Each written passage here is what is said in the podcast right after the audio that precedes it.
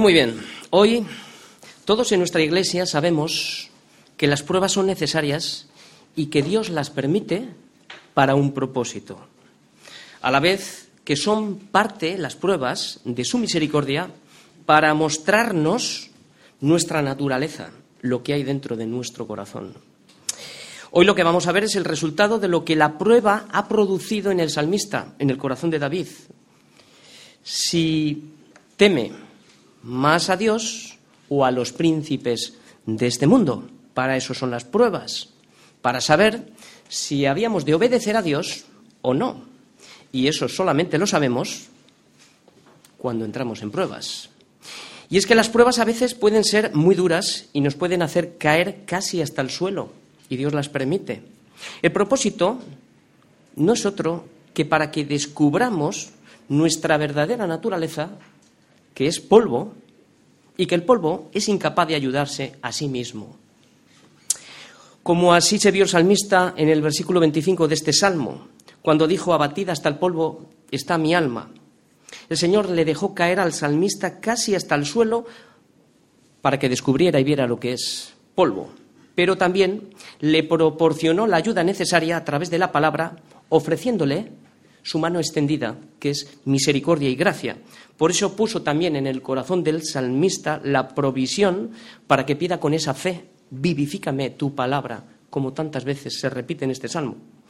Para que entendamos que cuando la persecución, la aflicción, las pruebas, las divisiones lleguen a nuestra vida, no temas, simplemente confíe y clames al Señor, de manera que podamos decir todos confiadamente, el Señor es mi ayudador, no temeré lo que me pueda hacer el hombre. Las pruebas pueden ser dos tipos de pruebas. A veces las pruebas las originamos nosotros, son de nuestra propia concupiscencia por causa del pecado. Y esas nosotros mismos las provocamos. Cada domingo advertencia tras advertencia, consejo tras consejo a través de la palabra de Dios. Y cuando tú sabes lo que tienes que hacer y no lo haces, esto es rebeldía, esto es desobediencia. Y esta prueba viene por causa de la desobediencia. ¿Y cuál es la causa de esa desobediencia? Que no hay temor de Dios.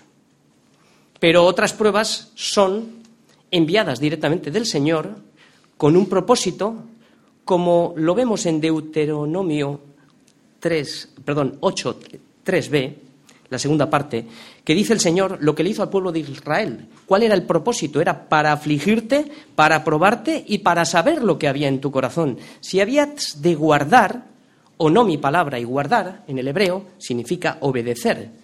Si habías de obedecer mis mandamientos. El Señor había permitido que vinieran las pruebas al, pueblo de Israel para que ellos supieran lo que había en su corazón y de esta manera podrían apreciar mejor la misericordia y la gracia de Dios, que es el beneficio de la prueba. Y otro beneficio de las pruebas era aprender una gran lección importante, como vamos a ver en el día de hoy, el temor de Dios.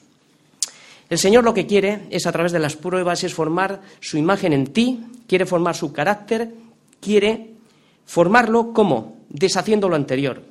Para construir primeramente tenemos que derribar lo que nosotros hemos construido en nuestros propios esfuerzos. ¿Cómo lo hace? Haciéndonos pasar hambre, como lo hizo al pueblo de Israel, quitándonos la comida que antes comíamos, aquello en lo que antes nos agarrábamos, lo que nos sujetábamos, allí donde nosotros todos habíamos puesto nuestra confianza, porque esto es necesario para destruir esos dioses que habíamos formado mediante el sistema de valores de este mundo al cual servíamos y éramos esclavos de él. Por eso envía el Señor las pruebas para que pases, para que pasemos por el horno de la aflicción, para quitar toda la materia extraña que se había apegado a nosotros y aunque no lo parezca, aunque no lo parezca, esto es parte del amor de Dios, ¿para qué? Para recibirte como hijo. ¿Por qué? Porque Dios a todo el que ama, esto es amor de Dios, a todo el que ama lo disciplina y azota a todo aquel que recibe por hijo. El propósito de las pruebas que Dios nos envía es para que dejemos de comer el pan del mundo y comas el pan que descendió del cielo, el cual sustentó al pueblo de Israel. Ese pan era el maná. Y el maná era una comida que tenía todos los ingredientes necesarios para que el cuerpo humano sobreviviera en medio de un desierto. Era una, era una comida completa. Por tanto, Cristo es el pan que descendió del cielo. Él es la comida completa para nuestra vida y en Él estamos totalmente completos. Comenzamos con los primeros versículos, los leemos todo el Salmo y vamos desgranando poco a poco. Dice así el salmista, Salmo 161 al 168, comienza diciendo, Príncipes me han perseguido sin causa, pero mi corazón tuvo temor de tus palabras. Me regocijo en tu palabra como el que haya muchos despojos. La mentira aborrezco y abomino. Tu ley amo. Siete veces al día te alabo a causa de tus justos juicios. Mucha paz tienen los que aman tu ley y no hay para ellos tropiezo. De tu salvación he esperado, Yahvé, y tus mandamientos he puesto por obra. Mi alma ha guardado tus testimonios y los he amado en gran manera. He guardado tus, tus mandamientos y tus testimonios, porque todos mis caminos están delante de ti. Muy bien, vemos que la primera parte del versículo de arriba es la causa de todo lo demás. Entonces, eh, la primera parte la vamos a.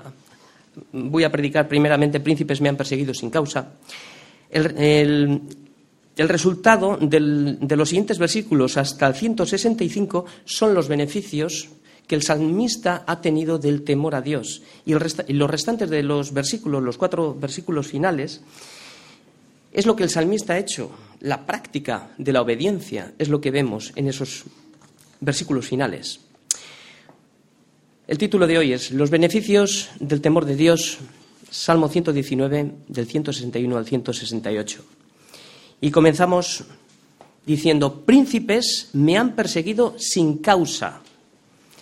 Así comienza el salmista esta estrofa, resumiendo que ha sido perseguido, como lo hemos visto en todo el Salmo, constantemente y continuamente. Este versículo lo que nos enseña es que la persecución es real y que nos vendrá sin un motivo, sin causa, le han perseguido al salmista, sin causa nos perseguirán. Pero según las escrituras, la, persecución a los cristianos viene por una sola causa. Hay una causa. Y la causa se la explica Pablo a Timoteo, que todos los que quieran vivir piadosamente en Cristo Jesús padecerán persecución. Esta es la causa por la que el salmista ha sido perseguido y es la causa por la que nos van a perseguir a nosotros por vivir piadosamente en Cristo Jesús. ¿Qué es vivir piadosamente en Cristo Jesús? Significa que deseas vivir tu vida, que deseas vivir tu vida conforme a la voluntad de Dios expresada en las Escrituras. O sea, que tienes en cuenta a Dios y a su palabra en toda tu manera de vivir. Y esto no gusta, claro. Vivir piadosamente es un camino de santificación que lo que produce es temor a Dios. Produce miedo a pecar, miedo a volver a caer por nuestra naturaleza caída. ¿Debido a qué? A nuestra incapacidad. Este es el temor que el salmista ha aprendido en la persecución. Te van a perseguir. Es lo que nos nos habla este salmo. Si tus obras dan testimonio de la luz, te van a perseguir. ¿Por qué? Porque esta luz no la soportan. Porque todo aquel que hace lo malo aborrece la luz, como aborrecieron al Señor sin causa. Esto lo vimos en el Salmo 69.4, eh, que hace referencia a esta persecución al Señor, que sin causa me aborrecieron. Sin embargo, Jesús mismo nos enseña que esto era necesario que sucediera. Nos lo explica, nos lo explica en Juan 15, 25, para que cumpla la palabra escrita en su ley, sin causa me aborrecieron.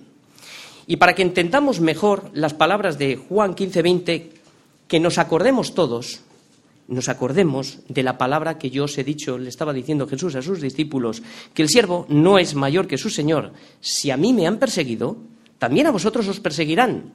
Si han guardado mi palabra, también guardarán la vuestra. Por tanto, la persecución es la evidencia de que estamos en la luz. Y es porque la luz fue aborrecida porque declaraba el pecado de las tinieblas. Así que si tú eres aborrecido por causa de esta luz, es porque la reflejas. Y odian las tinieblas. Por eso te perseguirán. Ahora, ¿cómo respondemos ante los problemas? ¿Cómo respondemos ante la aflicción, la persecución y los problemas en, en nuestra vida cuando llegan las pruebas? ¿Cómo respondió el salmista? Vamos a entrar aquí. Estos cuatro primeros versículos son la respuesta del salmista a la persecución y son la clave para nosotros para saber, para saber dónde está nuestro corazón y lo que hay dentro de nuestro corazón. Si temes a Dios o temes a los príncipes de este mundo. Y los príncipes pueden ser cualquier enemigo. ¿Cómo respondió el salmista? Continuamos leyendo. Pero mi corazón tuvo temor de tus palabras. Me regocijo en tu palabra como el que haya muchos despojos. La mentira aborrezco y abomino y tu ley amo. Siete veces al día te alabo por causa de tus juicios. Muy bien, este es el resultado de un corazón que ha sido ejercitado y ajustado a través de las pruebas con la palabra de Dios. Igual que el motor de un coche debe de ser ajustado al coche a través de probarlo, así también nuestro corazón. Como dice el salmista, pero mi corazón tuvo temor de tus palabras. Yo creo que a cualquiera de los que estamos aquí nos aterroriza caer en las manos de lo que más tememos. Pero si Dios tiene tu corazón, si Dios tiene la supremacía de tu miedo, si Dios tiene el control absoluto Creo que preferiremos pasar por cualquier situación, aunque nuestra vida peligre, antes de ser enemigos de Dios. Lo que David realmente teme es caer en las manos de Dios antes, antes de caer en las manos de sus enemigos. Por eso dice, pero mi corazón tuvo temor de tus palabras y no de los príncipes de este mundo. Porque horrenda cosa, horrenda cosa es caer en las manos del Dios vivo. Esto se refiere a la rebeldía contra la palabra de Dios, ¿no? Porque los que temen a los hombres antes que a Dios, automáticamente lo que hacemos todos es constituirnos enemigos de Dios. Por tanto, la primera enseñanza que aprendemos es saber dónde está nuestro corazón. ¿Cómo lo sabe el salmista? A través de la prueba, pero mi corazón tuvo temor de tus palabras ante la prueba. En este versículo encontramos la primera piedra de la edificación, la base para poder construir un corazón conforme a Dios. Y aquí vemos un principio, que el principio de la sabiduría es el temor a Dios. Proverbios 1.7. O sea, es decir, ser sabio es temer a Dios. Lo contrario sería la segunda parte de este proverbio que dice que los insensatos desprecian la sabiduría y la enseñanza. Es decir, no temen a Dios. ¿Cómo podemos tener temor de sus palabras? ¿Cómo podemos tener ese temor que el salmista tiene en la palabra de Dios? Simplemente dispón tu corazón a oír, a leer su palabra. Abre tu Biblia y llénate de su palabra. Estudiala, medítala, ora la palabra. Y el temor vendrá a través de la revelación del Espíritu Santo. El temor se produce cuando Dios me deja ver a través de su palabra las dos caras de la moneda. Ahí es donde viene el temor. Por un, lado, por un lado veo la santidad de Dios y la manifestación de todos sus atributos, esto es quién es Dios, y esto lo que produce es un gran temor y asombro al ver la otra cara de la moneda, que lo que estoy viendo es mi inmundicia, mi miseria y el pecado y lo que el pecado ha hecho en mí. Y ese es quien soy yo. Es cuando el temor de Dios se apodera de mí ejemplos en la Biblia de cómo el temor de Dios se apodera de un corazón dispuesto a ver. Cuando Isaías vio la santidad de Dios, dijo, ay de mí, que soy muerto, porque siendo hombre inmundo de labios, esto es quién soy yo, y habitando en medio de un pueblo de labios inmundos, han visto mis ojos al rey, Yahvé de los ejércitos. Este es quién es Dios. ¿Qué vio Isaías? La santidad de Dios y la inmundicia que había en él. Y esto le produjo gran temor. Cuando Jesús dijo a Pedro que habían estado toda la noche pescando y no habían encontrado nada, le dijo, boga mar adentro y echar vuestras redes para pescar. Y viendo esto Simón, viendo que las redes se habían llenado de gran cantidad de peces, cayó de rodillas ante Jesús, diciendo, apártate de mí, Señor, porque soy hombre pecador. ¿Por qué dijo esto Pedro? Porque por la pesca que habían hecho, el temor se había apoderado de él y de todos los que estaban con él. Por tanto, lo que estamos viendo es que el temor de Dios es la base y el, el, temor a Dios es la base y el principio para construir un corazón conforme a Dios. Al principio produce tristeza, porque es cuando te deja ver tu pecado. Entonces esto nos produce mucha tristeza por causa del pecado que hay dentro de nosotros. Esto es normal, pero esta tristeza es misericordia de Dios para salvación, porque la tristeza que es según Dios produce arrepentimiento de qué? De pecados, que te lo ha dejado ver a través de la escritura. ¿Para qué? Para salvación. Este es el primer beneficio que vamos a ver ahora. Este arrepentimiento produce gozo, y es lo que vamos a ver en el siguiente versículo. El gozo de ver a Cristo en las Escrituras. Por eso dice el salmista aquí, me regocijo en tu palabra como el que haya muchos despojos. En medio de las pruebas siempre tenemos diferentes alternativas. Una es enfocarte en tu problema y actuar tú en tu propia opinión. Lo que vas a conseguir es traer más problemas. La otra es tener temor a Dios y enfocarnos en su palabra y dejar, que sea Dios quien actúe y no nosotros. Y aquí tenemos el segundo beneficio que estamos viendo, que el temor a su palabra lo que produjo al salmista, dice, me regocijo en tu palabra como el que haya muchos despojos. Los despojos, ¿de qué nos hablan? Los despojos nos hablan de que ha habido una guerra.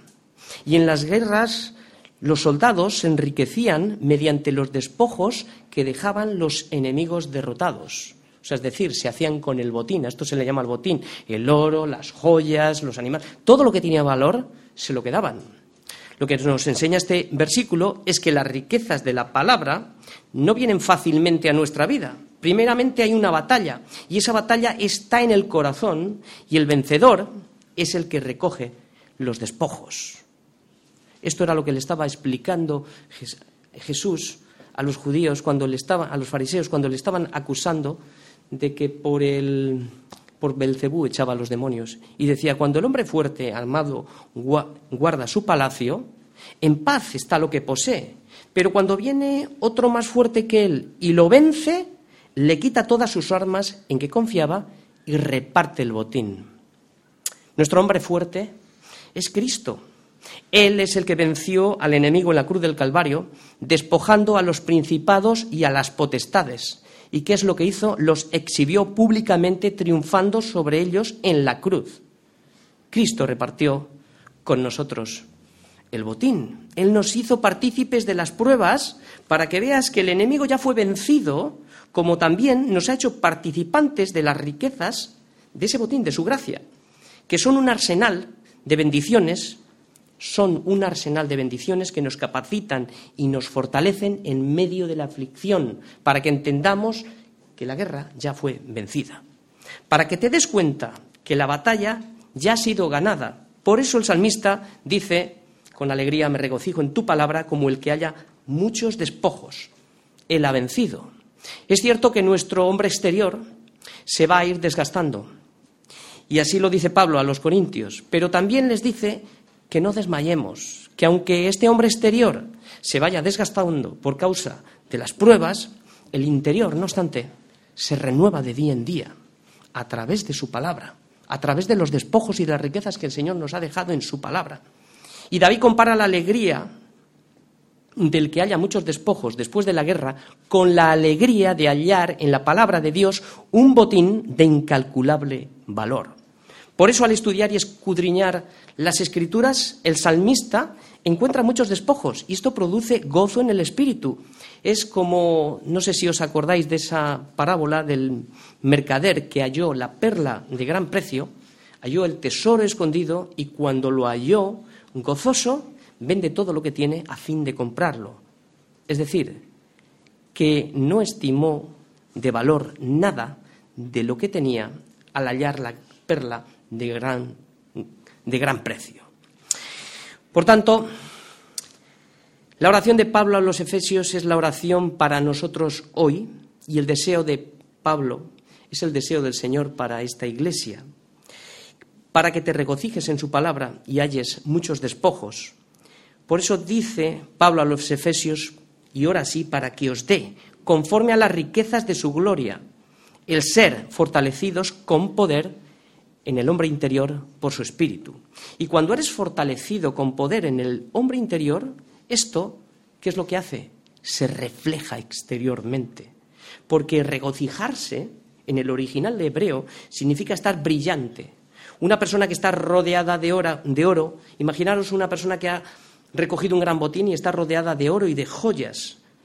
Cuando la luz resplandece sobre el oro, lo que hace es reflejar su rostro. Así cuando abres la Biblia, cuando escuchas la palabra con atención, con un corazón que teme a Dios más que a los príncipes, más que a cualquier cosa de este mundo, el Espíritu Santo actúa en la palabra, iluminando tu mente y hace que halles las riquezas de la gloria disponibles para ti en la Escritura, y esto te da gozo. Ahora puedes mirar al versículo y ver cómo el efecto de la palabra hace resplandecer el rostro de David al decir, me regocijo en tu palabra como el que haya muchos despojos. La batalla está en el mundo, la tenemos en la iglesia, la tenemos en el exterior, la tenemos en todas partes. El tesoro está en el campo. Las guerras se ganan con un corazón humillado delante de Dios que teme a Dios y obedece. Así se ganan las guerras. La soberbia y las armas de este mundo no pueden vencer ni las podemos utilizar. La vida cristiana es una guerra y solo los valientes arrebatan el reino de los cielos. Solo los valientes hallan muchos despojos. Solo los valientes disfrutan de los tesoros que Cristo nos ha dejado en su palabra. Los cobardes son los que retroceden, los que no tienen en cuenta el último sermón del domingo pasado, y huyen dejándolo todo, como nos predicaba el pastor. Es cuando llega el enemigo y ¿qué es lo que hace? Se hace con el botín de ellos, robándole el tesoro de la palabra, engañándoles, les quita la vida y son destruidos. Hay un despojo en su palabra que trae gozo. Como dice Pablo a los Corintios, así el Señor nos dice a nosotros en esta iglesia, regocijaos en el Señor, y otra vez digo, regocijaos en el Señor, y hallaréis muchos despojos. Ahora vamos a ver el segundo beneficio, un carácter conforme a Dios. Lo que la palabra va haciendo, lo que el temor va haciendo, da gozo, ¿no? Y el siguiente punto es que te transforma, te prepara un carácter conforme a Dios. Como dice el salmista, la, mentira aborrezco y abomino, tú le llamo. Estamos viendo un camino. El temor a Dios le ha dado sabiduría al salmista, hallando los despojos de su palabra, y esto es una progresión. ¿Qué es lo que hace? Ejercita los sentidos del bien y del mal, dándole un nuevo beneficio, el discernimiento entre la verdad y la mentira. El enemigo, ¿qué es lo que hace? Usa la mentira para qué? Para destruirnos. Y ya sabemos que una casi verdad es una total mentira. ¿Dónde viene este discernimiento que el salmista tiene? ¿De dónde viene? Para que aprendamos nosotros.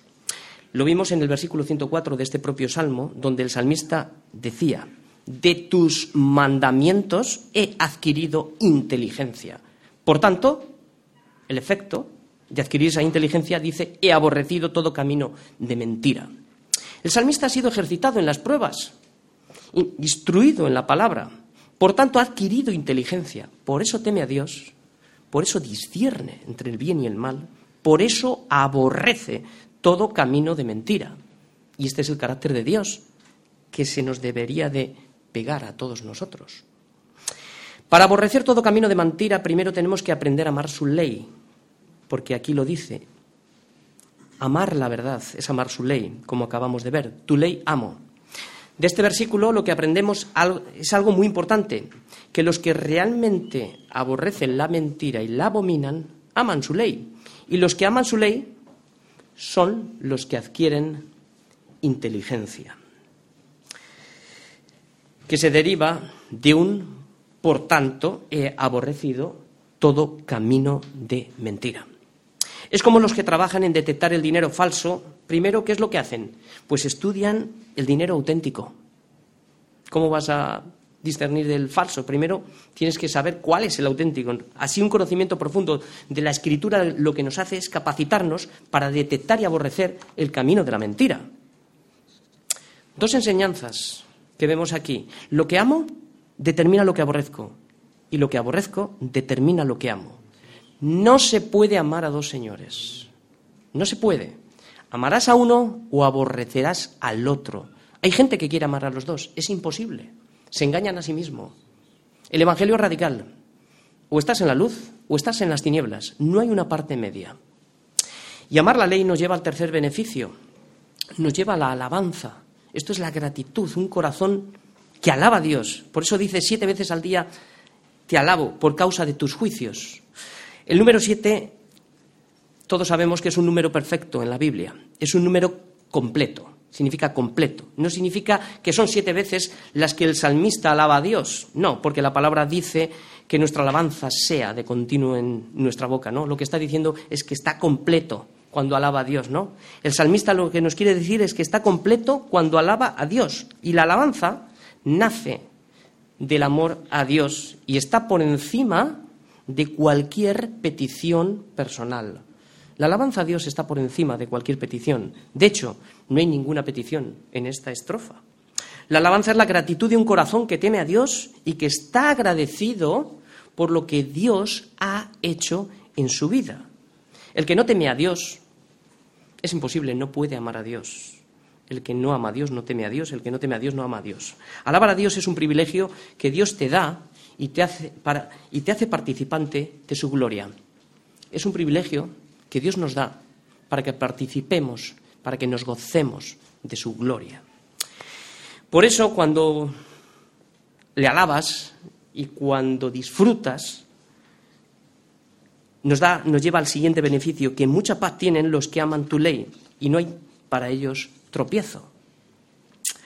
Aquí lo que estamos observando es el cuarto beneficio del temor a Dios. Es el resultado de los despojos hallados en la palabra de Dios. Estos son los frutos espirituales que nacen de una relación de amor con la palabra de Dios y se manifiestan a través de un carácter ya transformado. El salmista lo que confiesa aquí, que mucha paz tienen los que aman tu ley. Por tanto, el amor a la palabra de Dios, ¿qué es lo que produce? Paz en el corazón.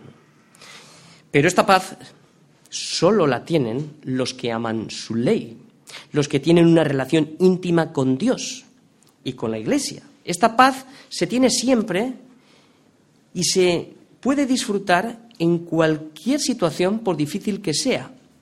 No solo cuando te vaya bien, se puede disfrutar en la enfermedad, se puede disfrutar en la escasez, se puede disfrutar en la persecución, en un hospital, en la cárcel, en cualquier parte se puede disfrutar de esta paz. Esta paz es una herencia que Cristo nos ha dejado a sus hijos y que David la ha hallado en los despojos de su palabra. Es un tesoro de incalculable, de incalculable valor. Es lo que muchos hoy en día buscan y no encuentran. Muchos que están a punto de morir no encuentran esa paz. No hay consolación en el alma si no tienes a Cristo en tu vida. Esta paz solamente se encuentra en las Escrituras, como, como dijo el Señor. La paz os dejo, mi paz os doy. Yo no os la doy como el mundo la da. No se turbe vuestro corazón, ni tenga miedo. No solo nos deja su paz, sino que te la da. Mi paz os doy. Cuando Cristo lo llama su paz, lo que quiere decir es que era suya, de su propiedad, y que la tenía para darla. Y no es una paz diferente a la que él disfrutó, es la misma paz que él disfrutó en su relación con el Padre, es la misma paz que nos deja a nosotros, incluso cuando fue perseguido, incluso cuando estuvo en la cruz, incluso cuando murió. Es la misma paz que nos regala para que su gozo esté en nosotros. Por eso dice, yo no os la doy como el mundo la da. En el mundo los padres dejan a sus hijos su herencia terrenal. Jesús no nos dejó. Jesús nos dejó y nos dio su paz. Y más adelante en el capítulo 16 de Juan dice, estas cosas os he hablado para que en mí, ¿veis dónde está la, paz? En las escrituras. Estas cosas os he hablado para que en mí tengáis paz. En el mundo tendréis aflicción, pero confiad, yo he vencido al mundo. La paz que Cristo nos da es una participación de su felicidad. Y estas cosas que os he hablado es la palabra de Cristo que nos ha hablado hoy a través de las escrituras. ¿Y para qué nos ha hablado? para que seas sabio y temas a Dios y no a los príncipes de este mundo, para que te regocijes en su palabra a través de todas las riquezas que Él nos ha proporcionado en su palabra, para que formes el carácter de Cristo en ti, aborreciendo la mentira y amando la verdad, que es Cristo, y para que disfrutemos en medio de las pruebas, para que en mí tengáis paz. Paz en el original hebreo significa salón y significa estar seguro, estar felices y estar contentos. Paz en griego es la palabra eirene y significa estar unidos. Ahora si unimos los dos significados, uniendo los dos nos dice estar unidos a Cristo, el estar unidos a Cristo nos hace estar seguros, felices y contentos. Porque esta paz no es como el mundo la da, sino que tiene unos beneficios increíbles, como sigue diciendo el salmista. Y no hay tropiezo para ellos. Quinto beneficio. La paz de Dios no es una paz cualquiera. La paz de Dios trae santidad. Estas palabras nos hablan de santidad, traen santidad a nuestros corazones. Hay un anhelo de santidad en estas palabras. Todo el que tiene la paz de Dios anhela no tropezar porque está unido a Cristo. Sin embargo, así como la Escritura contiene que Cristo es nuestra paz, también la Escritura contiene que hay una roca en la que podemos tropezar y ser avergonzados. ¿Y cuál es? Que Cristo no sea nuestra paz. Entonces será nuestra piedra de tropiezo y roca que nos hará caer. Como nos habla Pedro en Primera de Pedro 2, del 6 al 8. Pero, bienaventurados, bienaventurado, dice el Señor, el que no halle tropiezo en mí. Bienaventurado el que no halle tropiezo en mí. Muy bien, hemos visto los beneficios que producen el temor a Dios. Es todo una escalera de consecuencias que van en aumento, ¿no?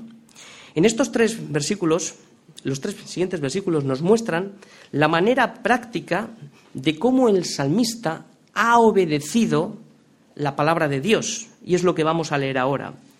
Tu salvación he esperado. Aquí estamos hablando de la obediencia. La obediencia. Tu salvación he esperado, oh Yahvé, y tus mandamientos he puesto por obra. Este versículo es la continuación de la paz que ha recibido como una herencia anticipada en medio de los problemas de este mundo. Dice, tu salvación he esperado. O sea, la paz produce paciencia. Este es el cuarto fruto de Gálatas. Es una progresión. Esto es lo que la fe, esto es la fe que confía y espera en él, pero no es una fe, fijaros bien, que no es una fe pasiva. Es una fe que actúa. Y actuar es esperar. Parece que no, pero actuar es esperar en Él. Y esto es paciencia. Es una fe que no solo actúa esperando en Él, sino que también se muestra y se perfecciona a través de la obediencia, a través de poner por obra sus mandamientos. Y esto es esperar, confiar en Él. Como dice el salmista, tus mandamientos he puesto por obra, es decir, se ven. La fe se manifiesta a través de las obras y la obra es esperar y confiar en Él. Santiago afirma esta verdad cuando dice, muéstrame tu fe sin tus obras si eres capaz. Es imposible. Y yo te mostraré mi fe. ¿Cómo? Por mis obras. Porque las obras son el fruto de la fe. Es decir, que la fe actúa con las obras. Tus mandamientos he puesto por obra, como dice. La fe viene primero y el fruto viene después. Y el versículo siguiente nos dice que mi alma ha guardado tus testimonios y los he amado en gran manera. Estamos viendo la practicidad de la obediencia, la obediencia del salmista. Estamos viendo en estos versículos cómo el salmista obedece al Señor. En este versículo nos enseña que el amor y la obediencia van juntos, siempre van de la mano. La obediencia que agrada a Dios nace del interior de un corazón regenerado por el Espíritu Santo, por la palabra. Es interna como dice el salmista, mi alma guarda tus mandamientos. Cuando la palabra de Dios mora en tu corazón, el Espíritu Santo toma el control de nuestra vida, nos provee de nuestras necesidades, nos motiva a la obediencia. Por eso su corazón tuvo temor de sus palabras, ¿Por qué? Porque el amor de Dios ha sido derramado en nuestros corazones y no podemos dar nada, no podemos dar nada de lo que hemos recibido. Es el amor a su palabra lo que nos motiva, la obediencia, que es lo que afirma el salmista. Como estamos viendo todo el tiempo en este salmo, que el amor se perfecciona y se perfecciona a través de la obediencia. Y el perfecto amor echa fuera el temor. Y dice que los he amado en gran manera los he amado en gran manera. Por esta razón afirma, mi alma ha guardado tus testimonios. Es la escritura, en la escritura, el amor y la obediencia, como acabamos de decir, son dos compañeros de viaje que no pueden divorciarse, siempre están, siempre están unidos y la escritura continuamente da testimonio de ello. Dice, el que me ama, mi palabra guardará, o sea, me obedecerá. Y mi Padre le amará y vendremos a Él y haremos morada en Él. El amor a Cristo hace que estemos unidos a Él. Por tanto, los beneficios de la obediencia traen abundante bendición porque la gracia derramada abundantemente también se da abundantemente. Como vemos aquí en el salmista, que dice que ha hallado muchos, fijaros, muchos despojos, mucha paz por eso los he amado como en gran manera. Todo es en abundancia. Así como lo recibimos, así es como lo damos. Y finalmente terminamos con el último versículo que dice, he guardado tus mandamientos y tus testimonios, porque todos mis caminos están delante de ti. Este es el testimonio final que nos resume toda la estrofa y nos hace mirar al primer versículo de hoy, para que veamos cómo ha peleado la buena batalla en medio de las pruebas y cómo ha dado testimonio el salmista. Dice el salmista, he guardado tus mandamientos y tus testimonios. Esto es un hecho, porque la batalla comenzó siendo perseguido por príncipes, pero el salmista ha escogido el camino de los vencedores, pero mi corazón tuvo temor de tus palabras. ¿Qué camino, qué camino has escogido tú? ¿Qué camino hemos escogido? ¿Hemos escogido este mismo camino del salmista? Porque me recuerda a Pablo cuando está a punto de concluir su ministerio y le dice a Timoteo, Timoteo, he peleado la buena batalla, he acabado la carrera, he guardado la fe. Y guardar la fe es guardar sus testimonios. También es proteger el Evangelio de los ataques del enemigo, desde dentro y desde fuera. El salmista ha peleado la buena batalla, ha guardado sus testimonios y aunque todavía no ha acabado su carrera, pero ha guardado la fe. Y lo ha hecho en el temor de Dios, sabiendo, fijaros lo que sabe, que todos sus caminos están delante de Él. Final, todos tenemos un testimonio de algo, todos damos testimonio de algo. ¿De qué estamos dando testimonio? ¿De nuestros problemas o estamos dando testimonio de la palabra de Dios en medio de nuestros problemas? Si todos creyésemos esta verdad, que todos sus caminos están delante de Él, esto traería a nuestra vida mucho más temor a nuestras vidas. Traería temor. Que a veces pensamos que Dios no nos ve. Dice que sus ojos ven y sus párpados examinan lo que hacen los hijos de los hombres, ¿no? El resultado se produciría, produciría los beneficios que hemos visto hoy en el salmista. El temor a su palabra, hallaríamos los bienes, las riquezas de su palabra. Tendríamos un carácter transformado, un carácter transformado que aborrece la mentira y ama la verdad. Seríamos completos en Cristo, nuestra boca expresaría la alabanza de ese agradecimiento de lo que Cristo ha hecho por nosotros. Recibiríamos la herencia anticipada, que es la paz de Cristo, produciría santidad en nuestros corazones. Y el resultado sería una vida de victoria al derrotar al enemigo a través de la obediencia.